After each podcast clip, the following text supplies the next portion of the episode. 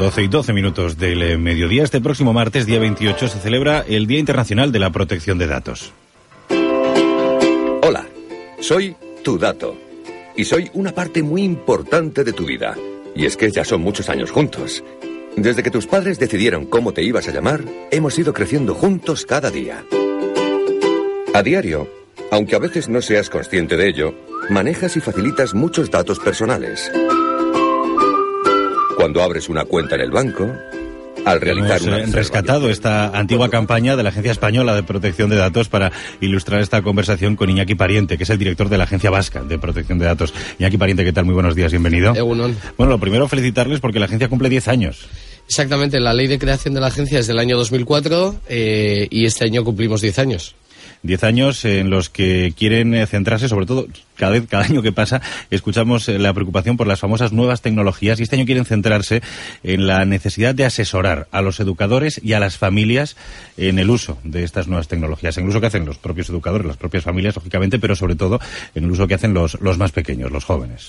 Sí, nos dimos cuenta de que llevábamos ya muchos años insistiendo en la educación y en la formación de los menores. Y eh, no, lo que nos planteamos es, bueno, vamos a dejar ya tranquilos a los menores que hacen, bueno, hacen lo que tienen que hacer. Ellos les das un smartphone, no les das instrucciones, pues eh, la van a liar. Antes eh, la liábamos de otra forma, ahora pues con las nuevas tecnologías. Y lo que hemos pensado es, bueno, hay que hacer hincapié en padres y educadores. ¿Por qué? Porque hay una sensación general, la vía, y, bueno, en cierto modo la hemos confirmado, de que los padres eh, desconocen completamente este mundo, no se han acercado, les ha pillado mayores, ha pillado tarde, no les es simpático, eh, es fuente de problemas, etcétera, etcétera. Y que los educadores les pasaba algo parecido, que les han metido las nuevas tecnologías en el colegio, están poniendo los ordenadores, los chavales vienen a clase con un smartphone desde los 10, 11 años, ya muchos de ellos, y todo eso sumado pues les desbordaba, ¿no? Entonces dijimos, oye, pues vamos a ver si realmente en Euskadi hoy la situación es la que parece y todo el mundo dice que es, eh, o nos encontramos con otra cosa, nos encontramos con que, aunque esto todo el mundo decimos que es así, en los colegios hay un cierto control, hay un mayor conocimiento, es decir, hay, hay otra sensación, ¿no?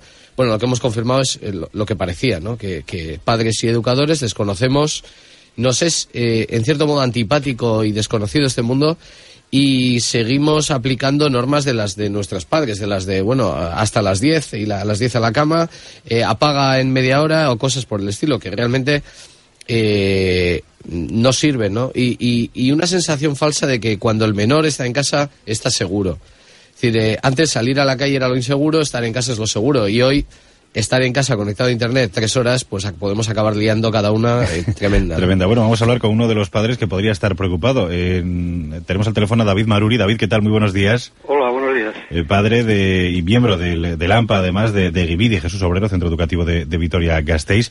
Es verdad que, que necesitáis eh, que os asesoren, que os guíen un poquito sobre cómo gestionar este asunto de las nuevas tecnologías y las redes sociales. Pues sí, es eh, evidente que eh, necesitamos de, ese, de esa ayuda porque de alguna manera metidos en este viaje, en este tren, diría yo, sin destino y retorno, con las paradas justas para repostar, eh, de la utilización de los aparatos conectados a la red, pues ha sido muy rápida. Eh. Nos ha pillado descolocados y nos ha desbordado. De manera que eh, el empleo eh, por nuestras hijas e hijos de estos aparatos, cuando menos, nos ha generado una situación de preocupante que nos obliga a analizar y a marcar los objetivos a tratar para implementar medidas que refuercen la función de en toda la comunidad educativa. Es decir, nosotros entendemos que los tres pilares fundamentales que forman eh, eh, la empresa de educativa de esta comunidad, eh, en, nuestro caso concreto de Egivide Jesús Obrero, entendemos que esos tres pilares son la dirección como ente organizativo de la empresa, el profesorado como trabajadores profesionales de la educación y las familias como aportadoras del alumnado de la materia prima de la empresa. Entonces, a los tres pilares nos, nos, nos preocupa muchísimo el tema y, y, por supuesto, en concreto, en especial a las madres y padres, a las familias, pues estamos en esa situación con muchos interrogantes y que necesitamos, por supuesto, pues un asesoramiento y unas vías para poder caminar y, y retomar bien el, el, tema. David, así, eh, así a bote pronto se me ocurre que lo, lo, primero que se le ocurre a un padre o una madre preocupado es, es prohibir. Es, mira, te quito el móvil, te, te, quito el acceso a Internet. Ya, pero mm, así es. Eh, eh, nos encontramos, y yo veo que hay por parte de, de nuestras hijas e hijos, por parte del alumnado, eh, dicen, dicen algunas, algunas investigaciones de ámbito europeo que los jóvenes echan en falta un asesoramiento. Pero yo aquí en la práctica lo que veo es que de alguna manera lo que sí se está viendo, lo que sí existe, es una falta de confianza ¿eh? en la ayuda que por parte nuestra les podemos ofrecer y ellas, ellos, lo que hacen es ir a lo suyo, se escapan de la posible ayuda, huyen de las familias y de los educadores, considerando que es una intromisión en sus vidas. Se aíslan de, de esto. Entonces, de manera que vemos las caras de la moneda de lo que es la intimidad, una como autodefensa para defenderse de ese derecho, de la intimidad particular, y otra del derecho a la libertad para ejercer el uso de la libertad de expresión y por lo tanto utilizar esos aparatos cuando a ellos, según ellos, les convenga. Es un equilibrio complicado, eh, Iñaki David, el que, el que planteamos, el decir, te voy a guiar yo ya con esas edades, la, la confianza, el, el, poner en manos algo tan, tan de su generación como son las, las nuevas tecnologías y sus redes sociales, sus círculos de amigos. Ahí dejarse asesorar va a ser complicado por, por los más jóvenes, Iñaki. Hombre, no podemos olvidar que son adolescentes, tienen, hacen lo que deben hacer, ¿no? Son adolescentes edad... porque ¿de qué edades estamos hablando? ¿A qué edades estamos hablando eh... de que ahora mismo los chavales chavales y las chavalas tienen ya su, su smartphone y, y empieza, en, en empieza a percibirse ya que entre los 10, 11 años hay un, un, porcentaje que tienen, pero se generaliza totalmente a partir de los 12, 13 años todo el mundo tiene. Es decir, ahí ya no hay ninguna duda. Si pensamos que un smartphone es en prestaciones, velocidad de, de procesamiento, memoria, etcétera, exactamente igual que un portátil de hace seis años, eh, lo que les estamos dando para que lleven siempre encima es un ordenador con conexión a Internet, con programas, aplicaciones de muchos tipos que se pueden descargar fácilmente y fuera de control total. Antes poníamos el ordenador en el centro, en el, en el centro de la casa, en el comedor, en el salón, en un sitio accesible y nos, nos tranquilizaba eso. Decíamos, podemos ver lo que hacen en todo momento. Pero ahora lo que pasa es que el ordenador lo llevan encima. Y si lo llevan encima les permitimos hacer todo tipo de cosas en cualquier momento sin ningún control. Eh, los chavales necesitan ayuda. Ellos, eh, cuando se han hecho encuestas de ámbito europeo y en es, incluyendo España, lo que dicen es, yo no quiero que estén al lado mío mirando lo que yo hago, pero sí que quiero consultar de vez en cuando alguna cosa. No hablamos de términos técnicos, es decir, lo que no, lo que no va a pasar nunca es que nos digan si configurar el, eh, los ajustes del móvil para hacer no sé qué, eh, tenemos que hacer esto o lo otro. Eso no va a pasar, pero sí que va a pasar que, que ante una comunicación extraña en una red social que se sale de lo común o ante una petición de amistad extraña, vengan a pedirnos un consejo. Eso solo lo van a hacer desde el punto de vista de que sabemos algo de lo que están haciendo, no desde el rechazo. Es decir, se combina el rechazo del adolescente que no quiere eh, que le vigiles con el rechazo del eh, eh, mi padre no tiene ni idea de lo que le estoy hablando, con lo cual eh, todo sumado lo que va a hacer es una sensación de apartarse, ¿no? Es que es evidente. De, de descontrol, claro, es una asesoría ya no tanto uh, técnica, sí, de saber cómo, cómo funciona este mundillo, pero también de, de cómo establecer esa relación en un terreno delicado. Con, es un asesoramiento de valores, sí, sí.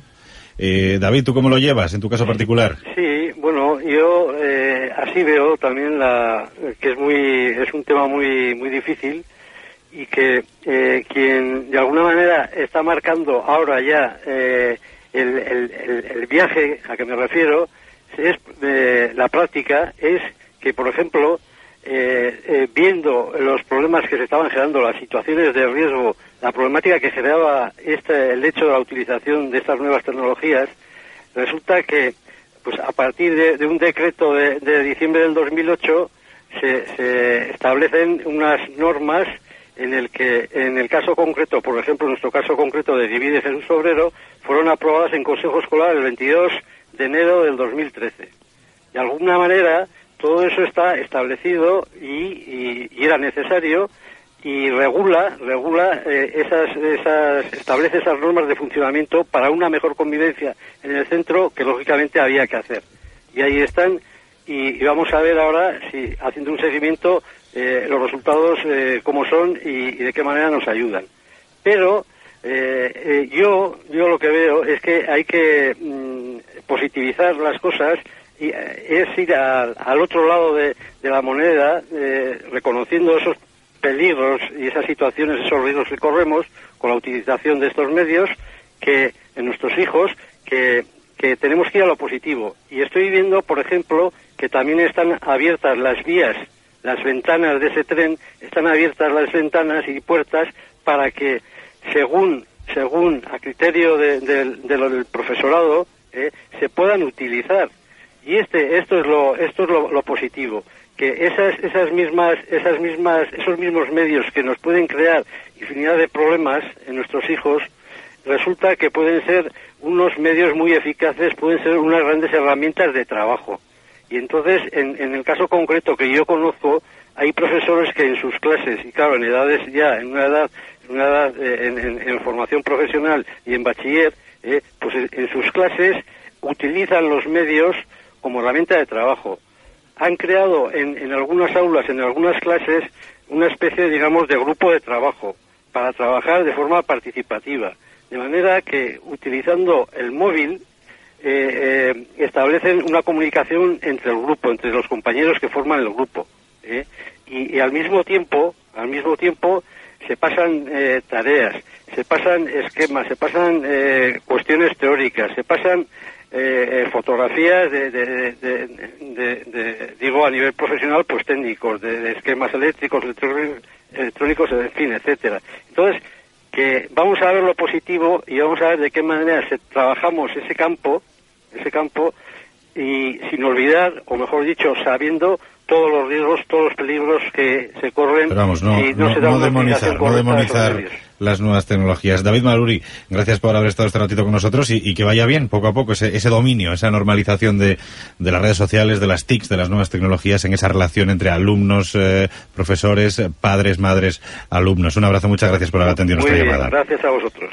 Eh, Iñaki, efectivamente se puede manejar en el mundo de los adultos eh, se pueden manejar y se manejan de hecho las redes sociales eh, o hay un o hay una frontera eh, a partir de la cual ya nadie enreda en estas cosas No, no, no, que va. Todo lo que estamos hablando de los menores y del WhatsApp y de- del uso descontrolado, de las adicciones, etcétera, lo trasladamos a los mayores con la igual o mayor intensidad. Es decir, no podemos hablar de que los menores son los malos de la película cuando vemos en todo, en cualquier sitio a mayores utilizando el móvil con, con absoluta eh, permanencia, ¿no? Eh, el 25% de la población española utiliza la conexión a internet 24 horas al día.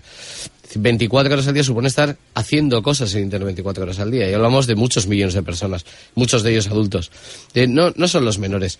Pero eh, yendo al, mensaje positivo, sí que es cierto que hay un mensaje positivo. La, la, por ejemplo, dando, dando hace poco una charla a jubilados aquí en Bilbao, les comentaba que no, ve, que no veían este tema de las redes sociales y les comentaba, oye, pero si, si vosotros pudierais comentar los partidos del Athletic el lunes, en vez de con los tres amigos en el bar, con 30 o 40 o 50 en una red social o en una red, en un grupo de amigos de WhatsApp, ¿no os gustaría más?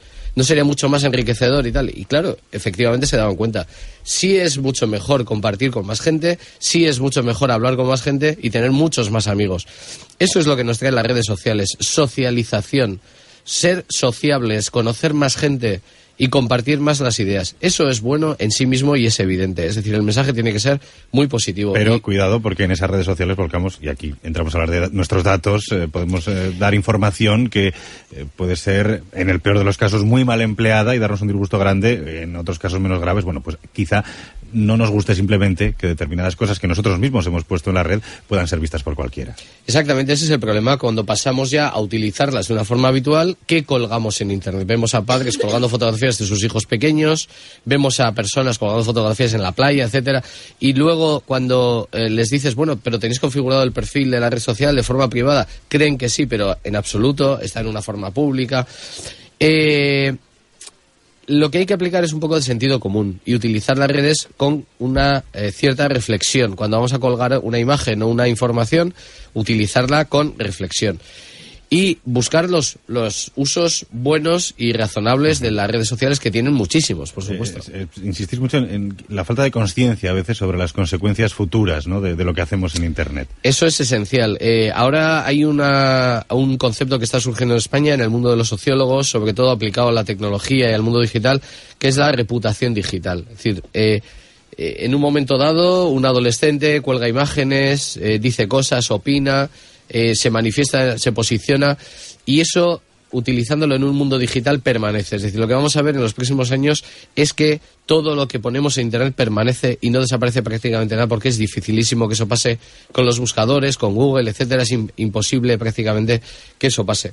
¿Qué es lo que nos pasa? Que al cabo de 5, 10 o 15 años vamos a buscar algo, un empleo, una situación profesional, una amistad, etcétera, y eh, cuando encuentren lo que hemos hecho, lo que hemos eh, colgado y lo que hemos puesto en Internet, vamos a ver que se nos cierran algunas puertas. Eso va a pasar, está pasando ya en Estados Unidos, que empezaron un poco antes con todo este tema, y el tema de la reputación digital es muy y va a ser muy problemático en el futuro. Entonces, sentido común, colgar lo que, lo que, lo que tengamos que colgar y mucho cuidado con la información de terceros, porque ahora se está dando mucho el caso de colgar fotografías de grupo y etiquetar a las personas. Es decir, que eh, yo no quiero decir que yo estaba en una fiesta, pero de repente otra persona cuelga una foto y alguien me etiqueta en esa fiesta y todo el mundo acaba sabiendo que yo estuve allí y a mí no me interesa que se sepa.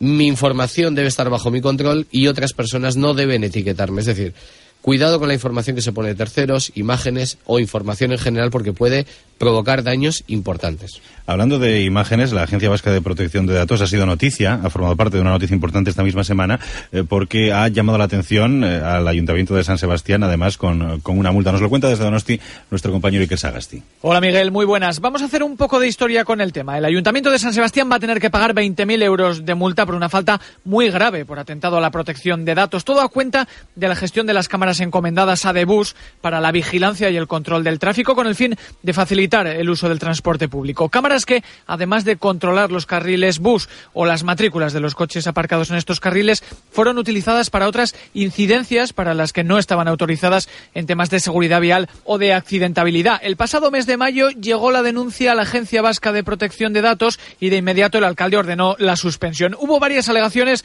pero la decisión final fue sancionar al consistorio por vulnerar intereses privados de la ciudadanía. Una falta muy grave por la que los donostiarras, si nada cambia, van a tener que pagar 20.000 euros. El ayuntamiento va a recurrir esta sanción. De hecho, esta misma semana el concejal de movilidad ha dicho no compartir la decisión al entender que las cámaras son iguales a las que tienen instaladas otras compañías en otras ciudades españolas. De ahí el recurso que en breve presentará bien ante la propia Agencia Vasca de Protección de Datos o bien en los juzgados de lo contencioso administrativo.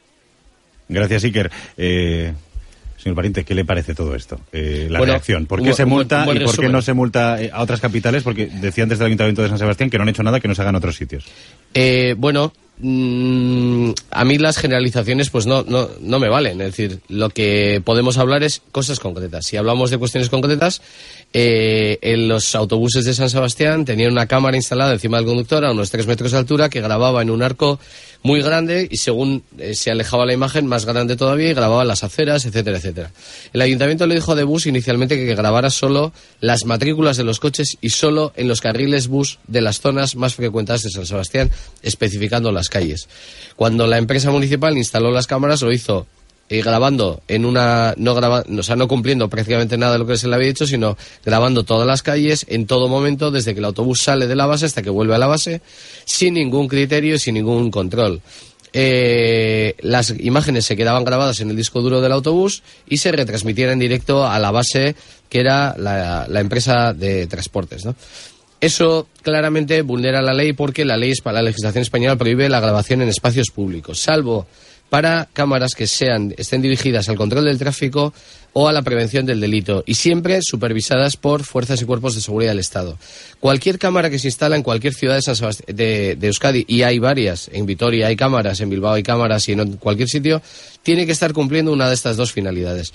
Eh, las cámaras de tráfico, que en San Sebastián hay unas 13 o 14 cámaras, están a una cierta altura, controladas por la Policía Municipal y que son dirigidas exclusivamente al control del tráfico. Eh, hay cámaras de todo tipo, pero siempre siempre con una de estas dos finalidades. Las cámaras que se instalaron en los autobuses no eran para ninguna de estas dos finalidades, eran cámaras móviles que se desplazaban por toda la ciudad, que no habían sido controladas por la Comisión de Videovigilancia de Euskadi porque no son de su competencia, ni por nosotros porque nadie nos había preguntado antes de instalar que habría sido lo correcto, antes de instalarlas, haber preguntado si el sistema era o no compatible con la ley y se lo habríamos dicho en su momento. La situación que nos encontramos ahora es que se ha sancionado a la compañía de transporte al pago de una multa por una infracción acción grave de la ley de protección de datos, se le ha impuesto una sanción baja en, en, relación a las, a las, posibilidades que había de, de, de sanción y que probablemente les va a llevar a, eh, no le hemos dicho a desinstalar las imágenes, sino a buscar un sistema compatible con la ley de protección de datos. Mm, habría sido tan sencillo como preguntar antes de instalar, pero eh, yo no, lo que no entiendo es el victimismo a estas alturas cuando es algo evidente, es decir, en los foros de Internet, en los comentarios que se hacen en las revistas especializadas, porque este tema ha salido por todas partes en España ya, todo el mundo eh, eh, que conoce el contenido de la legislación está manifestando su sorpresa a que un sistema así pudiera estar eh, instalado en una ciudad española. ¿no? Estamos muy videovigilados aquí en Euskadi. Bueno, eh, a mí me consta que en las, en las tres capitales y en algunos otros sitios hay cámaras dirigidas a la regulación del tráfico. En las autopistas las hay, en las ciudades las hay. Pero son cámaras que están a una cierta altura porque buscan coger una imagen de toda una calle o una, pues, por ejemplo, de todo el bulevar o toda la avenida de San Sebastián para eh, saber si hay atascos, para saber si deben desviar el tráfico por otra zona o hay algún problema. Hay algunas otras cámaras que son para prevenir el delito. En la calle de San Francisco, en los aledaños a la calle San Francisco en Bilbao, hay cámaras que ha instalado la Policía Municipal de Bilbao para prevenir y controlar el tráfico de drogas, etcétera, y me consta que, porque las hemos visto en programas de televisión, que esto es así. Eh, no son tantas como puede parecer. Y luego hay edificios públicos y edificios privados que tienen algunas cámaras que graban la zona estrictamente cercana a la entrada, al acceso, y no pueden grabar ni siquiera la calle entera en la que están, eh, en la que está esa entrada. Eso hemos tenido algunas situaciones en la agencia y se han modificado las cámaras. Por ejemplo, se ha pasado con Osakidecha y Osakidecha, desde luego, ya lo puedo decir, no tuvo eh, no se opuso en absoluto al procedimiento que iniciamos, ni siquiera llegamos a sancionarle porque eh, cambiaron las cámaras al día siguiente. Es decir, es algo que conociendo la legislación es algo evidente, conocido por todos y, y, bueno, pues la polémica no, no, no acabo de entenderla porque es algo eh, muy muy muy claro. Al margen de lo de San Sebastián, que sepamos que uno no puede poner una cámara donde le dé la gana, apuntando a donde quiera. No se puede poner cámaras en la vía pública apuntando a donde se quiera. No en el entorno, en los entornos privados o en edificios públicos, eh, perdón, edificios privados de acceso público hay una serie de requisitos que poner, hay que avisar, hay que poner un cartel, hay que declarar el fichero, pero todo eso está muy claro, hay unas guías para cumplir todos los requisitos y es relativamente sencillo, pero bueno, hay que cumplirlos. Iñaki Pariente, director de la Agencia Vasca de Protección de Datos, eh, felicidades por el décimo aniversario y ya adelantamos el próximo martes, eh, felicidades también por ese Día Internacional de la Protección de nuestros datos. Un abrazo, gracias por haber estado con nosotros. Nada, gracias a vosotros.